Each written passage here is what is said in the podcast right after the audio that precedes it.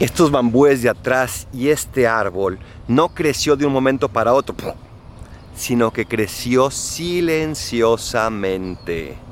El reino de Dios no viene aparatosamente, sino que va creciendo poco a poco en tu corazón y poco a poco en la sociedad y en este mundo tan necesitado.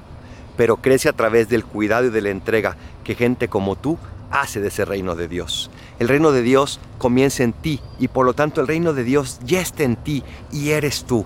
Y tienes que ayudarle a Él, instaurarlo en todos los lugares, pero con la prudencia y la amabilidad con que el mismo Jesús vivió. Soy el Paradolfo, recen por mí, yo rezo por ustedes. Bendiciones.